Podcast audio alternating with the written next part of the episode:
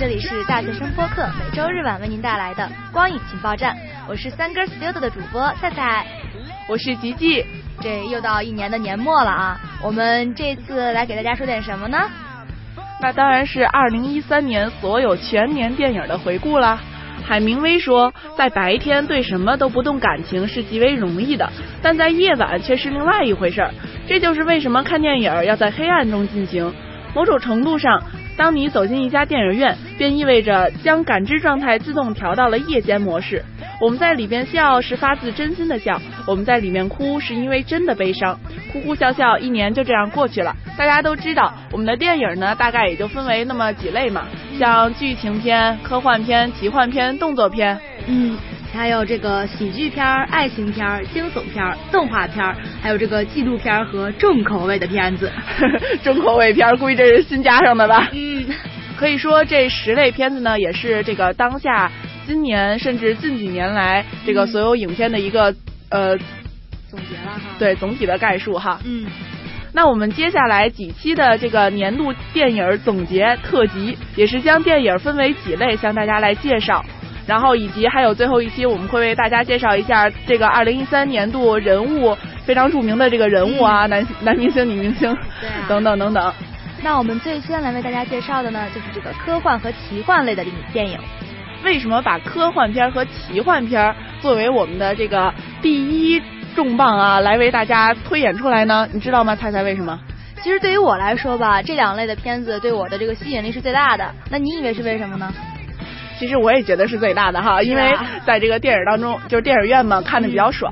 嗯，这个还有一个特别重要的原因啊，就是如果我们要问二零一三年全球票房冠军是哪一部，那肯定是《钢铁侠三》，这个非他莫属了哈，十二亿的美元，十二亿美元啊！嗯，哎呀天哪，这个中国十三多亿人口，一人贡献一块钱，这这有十三个亿，可是人家有十二亿，还是美元，还得再乘一个六。哎呀，就是，真是庞大的收入啊。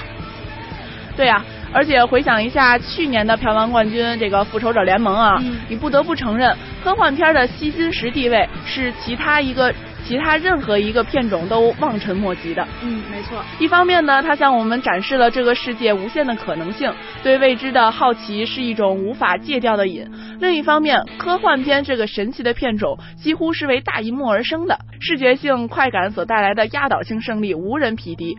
神秘美丽的宇宙星河，超能力的变种生物，眼花缭乱的高科技战场，所有超越生活的想象都可以在这里得到实现。今年像这个年末，这个被很多权威媒体这个特别称赞的这个地心引力啊，就是绝佳的证明。那二零一三年度科幻片系列呢，一共上映了十七部，呃，像什么钢铁侠三啊、雷神二啊、饥饿游戏二啊等等等等，也是估计很多观众朋友们也都看过的哈。嗯，那首先来说一下钢铁侠三吧。其实钢铁侠电影这一系列啊，这个看点都是这个特效的轰炸，是吧？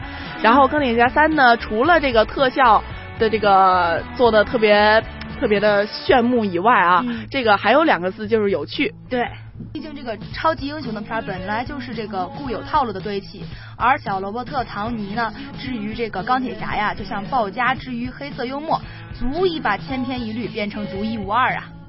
钢铁侠三呢，讲述的就是钢铁侠托尼斯塔克呀，在十多年前无意中犯下的一个问题，造就了一个能力强大的、可以制造出终极武器的对手曼达林。而且他的这个钢铁一呢大本营，钢铁一大本营啊也毁于一旦，以托尼斯塔克的回忆性的旁白展开叙事。九十年代末的一场聚会呢，成为了这个贯穿始终的线索，这也是钢铁侠系列电影版里较为完整的一集。而且多数观众呢，还是基本认同了本片的剧情交代和安排。但是呢，还有还是有一些就是部分观众吧，觉得这个影片的剧情有一些简单，然后对此有些失望。此外呢，电影的动作特效呀，也是受观众称赞的一方面。影片的中国特别版增加了一些中国元素，呃，不过这个好像并未获得认同啊。第二部要为大家介绍的影片就是《雷神二之黑暗世界》，强大的反派横扫仙域，雷神联手洛基一同对抗敌人。确切的讲，是洛基完全以他风华绝代的个人魅力拯救了整部电影。这个我们也有一期就是嗯讲过《雷神二》，哎对对，讲过《雷神二》，因为当时也是这个很轰动一时的影片嘛。对对对。不过呢，这个不管不管是我觉得还是这个大众都觉得，这个《雷神二》这一部影片呢，其实也是造就了这个洛基哈。对，抖森的个人魅力还是很强大的。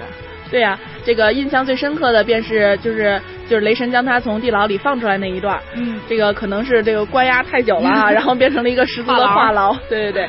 相比之下呢，雷哥最突出的表现则是就是他那种非刻意的卖萌和搞笑啊，就像他把他的这个小锤子可以轻松的挂在衣架上，而且明明就会飞嘛，然后他还非得去挤地铁，对呀，等等等等吧。第三部影片也是这个很火的一部影片啊，叫《饥饿游戏二之星火燎原》。作为一部承上启下的续作呢，它不仅揭开了第一部里许多模糊的问题。更是为饥饿游戏变身政治游戏实现完美转化，经历了整整一部戏的铺垫呀，被蒙在鼓里的这个凯特尼斯终于知晓了十三区的秘密，而一场革命的序幕也正式的拉开。可是观众朋友们可能对饥饿游戏二，或者说是对这个。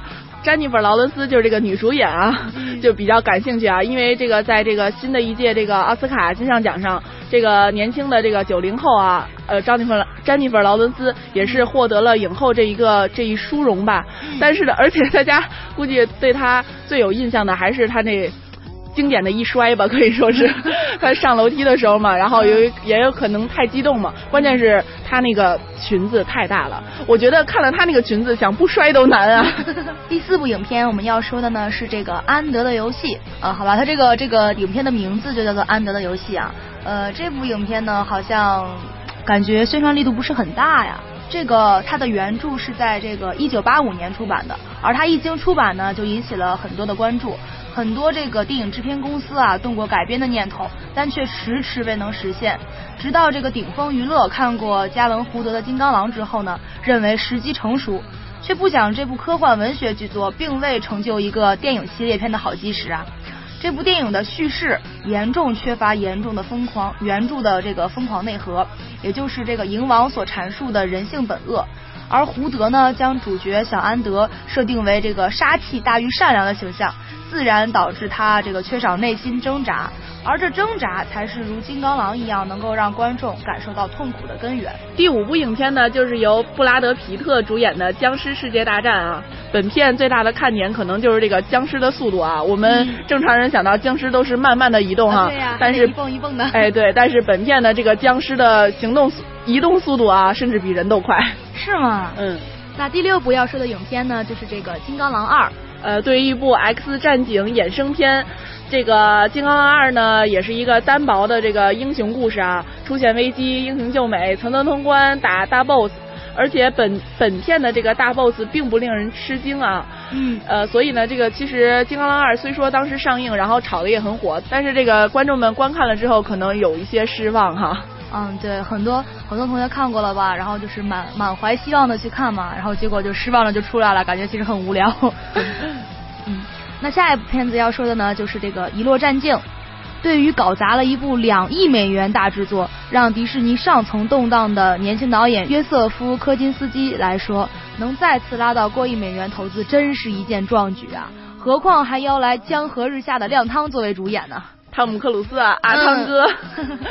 呃，不过这部影片，呃，虽说被称为是好莱坞最具视觉创意的电影之一啊，但是它在国内的这个票房收入好像也是也就一般般吧。嗯，不是太高哈。嗯，下一部影片呢是《极乐空间》。二一五四年的地球处处像第九区中的约翰内斯堡。富人早已移民去了空间站，穷人只能在此苟延残喘。极乐空间的主题依旧是移民与医疗问题，但或许是因为首度染指如此庞大的投资，难免有些有些这个畏手畏脚。这个主题也算不上新颖，疾病、贫苦与人口过剩的未来，与遍及全球的这个生态灾难，早已在查尔斯·赫斯顿的反乌托邦三部曲中出现了啊。而这个人与机器人的关系也是早些年就被拍过的一个这个主题。对对。而且这个影片的这个结尾啊，因为也是一个圆满的结尾，也可能太过一厢情愿。嗯。但即便如此，我们还是很高兴的看到了这样一部有担当、非续集、非漫画改编的科幻片。哎，对。而且呢，也更欣赏布隆坎普这样愤怒又充满生气的导演。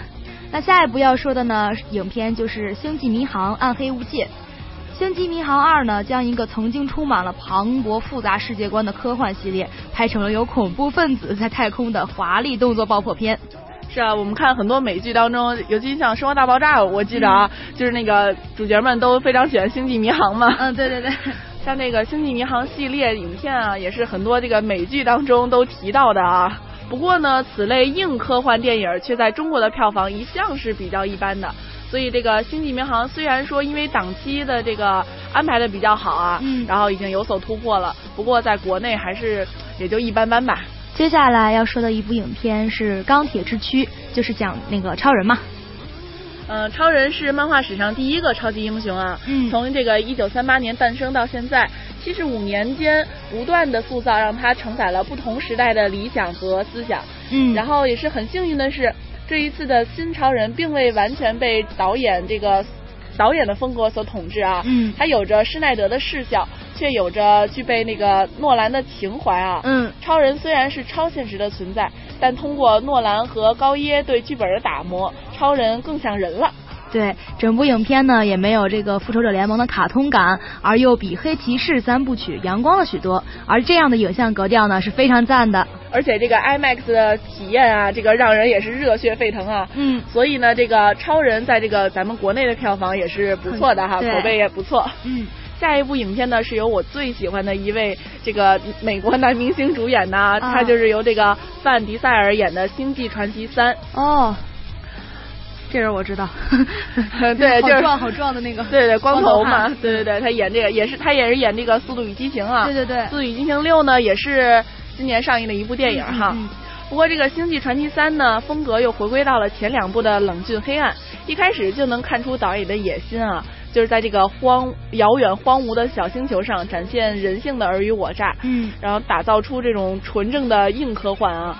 虽然我很喜欢这个范迪塞尔啊，不过呃尤尤其是他在这个《星际传奇》当中这个眼睛，特别我觉得特别的好看啊。但是 虽说有人说他这他是一双这个重度白内障的眼睛，而且这个这个《星际传奇三》呢，这个呃也有这个汪星人的加入嘛，嗯，就是一一条小狗狗，然后就变成了一人一狗相依为命的这个模式模式哈。对。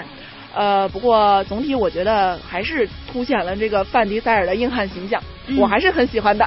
接下来为大家介绍的一部电影，名字叫做《他》，它是一部美国电影啊。不过虽虽说在为在这个中国好像没有没没有上映。嗯。它讲述的是一部这个不可思议的爱情的高科技未来片儿。嗯。怎么说呢？因为就是这个片中啊，这个男主角是爱上了一个根本不存在的他。这个他是谁呢？这也就是为什么我们要在这里这个为大家介绍的这部电影的原因啊。嗯。因为这个它指的是这个现在大家很多人用的这个 iPhone 手机嘛。嗯。然后 iPhone 尤其升级了 iOS 七系统以后，这个 Siri 还就是这个有了这个中文，就是支持了中中文。嗯。然后影片中这个它呢，就相当于 iPhone 里的 Siri，这个男为男主角的智能生活提供亮色。但是在片中呢，只闻其声不见其人，这也是一个 可以说一个呃比较新颖的一个电影手法吧。哎，对，而且这个斯嘉丽·约翰逊女神啊，甚至靠这次配音得了这个罗马电影节的影后啊。本年度其他的科幻片呢，像这个呃英国的《皮囊之下》，还有以色列的这个《未来学大会》，还有英国的《零点定理》，还有韩国的《流感》，以及韩国的《雪国列车》。都是这个本年度的新片啊，但是好像这些的宣传力度在我国也不是很大，嗯，这个有的也可能没有上映过，嗯嗯嗯，然后在此就给大家一笔带过了。那么说完科幻片儿与科幻片儿类似的这个奇幻片儿啊，在二零一三年呢也是拍了九部之多哦。嗯，中土世界呢在十二月如约而至，万众期待的精灵王子呀奥兰多终于出现，喜大普奔呐。而这一年呢，值得大家前往的还有中国唐朝《西游记》时期女巫掌管的魔法仙境，还有童话故事里的巨人王国、吸血鬼的国度。事实上呢，这个奇幻电影啊，虽然在想象上天马行空，但逻辑规则上却最为严格。人家讲究的啊是真实统一连贯而不矛盾，每一部电影都自成体系，才能够构建华丽丽的魔幻世界。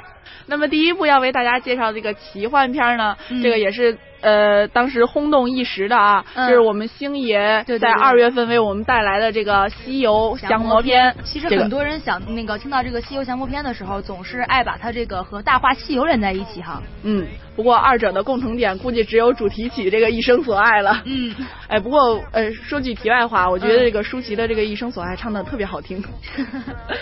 很多人说呢，当时这个影片上映的时候是在二月嘛，然后就是还是在这个春节假期当中，呃，而且这个又是星爷拍的这么一部电影，于是呢，这个一般家长啊都会拖家带口，上带老人，下带小朋友，就过就到电影院去看这部影片了。可是呢，到电影院这个观看影片一开始之后，很多家长却是时不时的捂住这个孩子的眼睛啊。嗯嗯。我们老能听到，在这个电影期间啊，突然小孩哇的就被吓哭了。哦哦哦。刚才我们也说过，它跟这个《大话西游》其实是完全不一样的啊。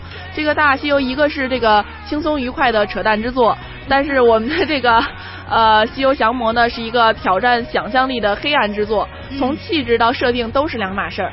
《西游降魔》的优点呢，并不是在于它的深度，尽管它的确也有，就像片尾这个少有的感人表白啊，狠狠地鄙视了所谓的普度众生，忽悠人的宗教信仰终究不敌男欢女爱。这比所有版本的《西游记》都要高明，但它首先是一部喜剧，丰富的笑料总会适适时的出现。带而且带着这个浓重的黑暗口味啊，嗯，这也为这部魔幻现实大片添上了无拘无束、歇斯底里的神经病气质。不过舒淇的这个驱魔人段小姐塑造的也是极其成功的啊，嗯，这个月下跳舞的段落是美不胜收。她对唐僧的执着和对爱情的追求，在片尾也发生了小小的爆炸。对。而且这部片子呢，其实就是呃，之前因为都说是那个是星爷的嘛，星爷的片子肯定会很搞笑，很搞笑啊，怎么怎么着的。对。但是他好像在这部片子里头，让我们看到的这个搞笑的元素好像还没吓人的多。对对对，而且就是呃，感觉没有没有以往那么的让我们眼前一亮的感觉了。也当时我记得当时看那个。杂志上也说，好像就是星爷的时代已经快要过去了。好，那说完星爷啊，我们第二部为大家介绍的就是这个《霍比特人二》。嗯，即便呢这个《霍比特人一》第一部呃意外之旅不招影评人的待见，但是魔戒粉呢仍然死扛出十亿美元的票房啊。作为普及了十三个小矮人的说明书，这样的成绩已然足够了。而这部这个史矛革荒漠重新定义了久违的续集品质，黑暗、复杂与庞大。用彼得大帝的话说，就是这个无限故事呀，无限接近指环王。比尔博与改矮人的旅途，还有这个甘道夫对多尔戈多的调查，慢慢丰富。这两个故事层次呢，最后会融为一体，与这个莱格拉斯和弓箭手巴德的副线故事融会贯通，真正的做到了承前启后。而场景最恢宏的第那个五军大战，则吹响了第三部去而复返的号角。当时看完第一部《意外之旅》之后，很多人这个就是大力吐槽啊，嗯然后但是引引出来的这个第二部这个《霍比特人二》，这个还是口碑不错的，所以呃随之引来的第三部吧，估计也会非常精彩。对对对，让我们也小小的期待一下。下一部电影呢，也是华纳争取了很久才得到版权的这样一部电影，叫做《美丽生灵》。嗯，原著小说二零一零年就荣获最值得期待改编奖。嗯，而后呢又陆续。出版了这个三本续集啊，嗯，然后华纳力争取得版权之后呢，想为其打造成这个粉丝捞金系列，结果呢却好像不尽人意啊。对这个本片呢超自然版本的这个罗密欧与朱丽叶的宣传策略还不错哈，然后这个冷峻的这个哥特风也比较符合观众的胃口，嗯。但是这个内容啊，却被说比较空洞啊，而且视觉过多的放现在了这个展示隐秘世界上，而忽略了故事本身。对，而且这个青少年选择奖啊，之所之所以选择给他这个最佳奇幻电影的提名，估计也是因为选择太少了。看到这个剧组用心捯饬出来的这个华丽场景造型，以资鼓励而已啊。看来这也是一部遭吐槽的电影啊。嗯。接下来跟大家说的一部影片呢，是美国拍的《魔镜仙踪》。这部电影呢，最终有什么能够深深的印记在我们的脑海里呢？这个八音盒肯定要被提名啊！每当那段旋律响起，思绪就能立刻被拉回到仙境之中。贯穿始终的这个奥斯卡的祖母，在一场虚构的战役后留下的，还有这个龙卷风吹不掉的，呃，水泡不坏的，高空摔砸不烂的，无数个八音盒，真是巨大的槽点呀！下面一部影片啊，说起这个片名，跟我们这个少年派的奇幻漂流李安的这一部对很像，因为它是由法国和加拿大共同拍摄的一部叫做。少年斯派维的奇幻旅行，对，注意这个是少年斯派维，对，不是派。对，十二岁的斯派维呢，为了接受一项科学大奖，然后就从自己自家就是在美国西北部的自家农场，只身前往华盛顿，乘坐的呢还是个货运火车。嗯，怀着对成长的渴望以及弟弟的死给他带来的深深的歉疚感，他一路上看尽人世界的虚伪，并更深的了解了自己的家人。嗯。这个 IMAX 的 3D 视觉效果，让导演让皮埃尔热内迈入了与李安这个并行的行列啊。嗯。但影片的定位好像还是不太不够清晰。嗯。在法国本土的票房呢不尽人意。不过这个主演这个小朋友凯尔凯特莱特，则是一个从小学习中国功夫的萌小孩啊。对。师从中国老师，且中文流利。片中特技呢，也是都是由他自己亲自完成。嗯，有一个小影星诞生了。哎，对呀，而且还是这个非常痴迷中国文化的小影星呢。对，还有本年度其他拍摄的那个奇幻片呢，像呃法国的《泡沫人生》，还有美国的《巨人捕手杰克》，以及美国的《四十七浪人》。还有最后是英国、美国和爱尔兰一块儿这个拍摄的《拜占庭》啊，也是值得一看的哈。尤其是像这个《拜占庭》，它讲的就是吸血鬼的故事，不过跟这个《暮光》系列不太一样啊。这个是讲述的吸血鬼母女的故事。哎，对。而且呢，虽然它这个风格主题是曾经这个夜访吸血鬼，还有狼之一族跟这些影片比较重复吧，但也不失为一部特别的吸血鬼电影。焦点呢不在于超能力的表现，而是母女间的复杂复杂情愫。结尾呢，母亲决定给女儿自由，而这也是全片最让人难过的一场戏，因为女儿啊终于迎来了自己的成人礼，而此时呢，她才理解了母亲的爱。呃，虽然我们给大家介绍了这么多部科幻片以及奇幻片啊，不过好像中国引进的这类题材的影片不是特别的多啊。像刚才我们很多说过的这个法国的电影啊，还有韩国电影，可能都比较难审 难审批过哈。对，在中国看好像也没有没有多少那个上映的。那这两类题材的电影呢，就给大家介绍到这里了。这也是我们一三年度的呃一次小总结吧。那我们在下一期呢，也会为大家带来二零一三年度喜剧片集合，也欢迎大家的收听。哎，对，喜剧片是很多的呢。好的，那本期节目到这里就要跟大家说再见了。我是菜菜，我是琪琪，我们下期再见。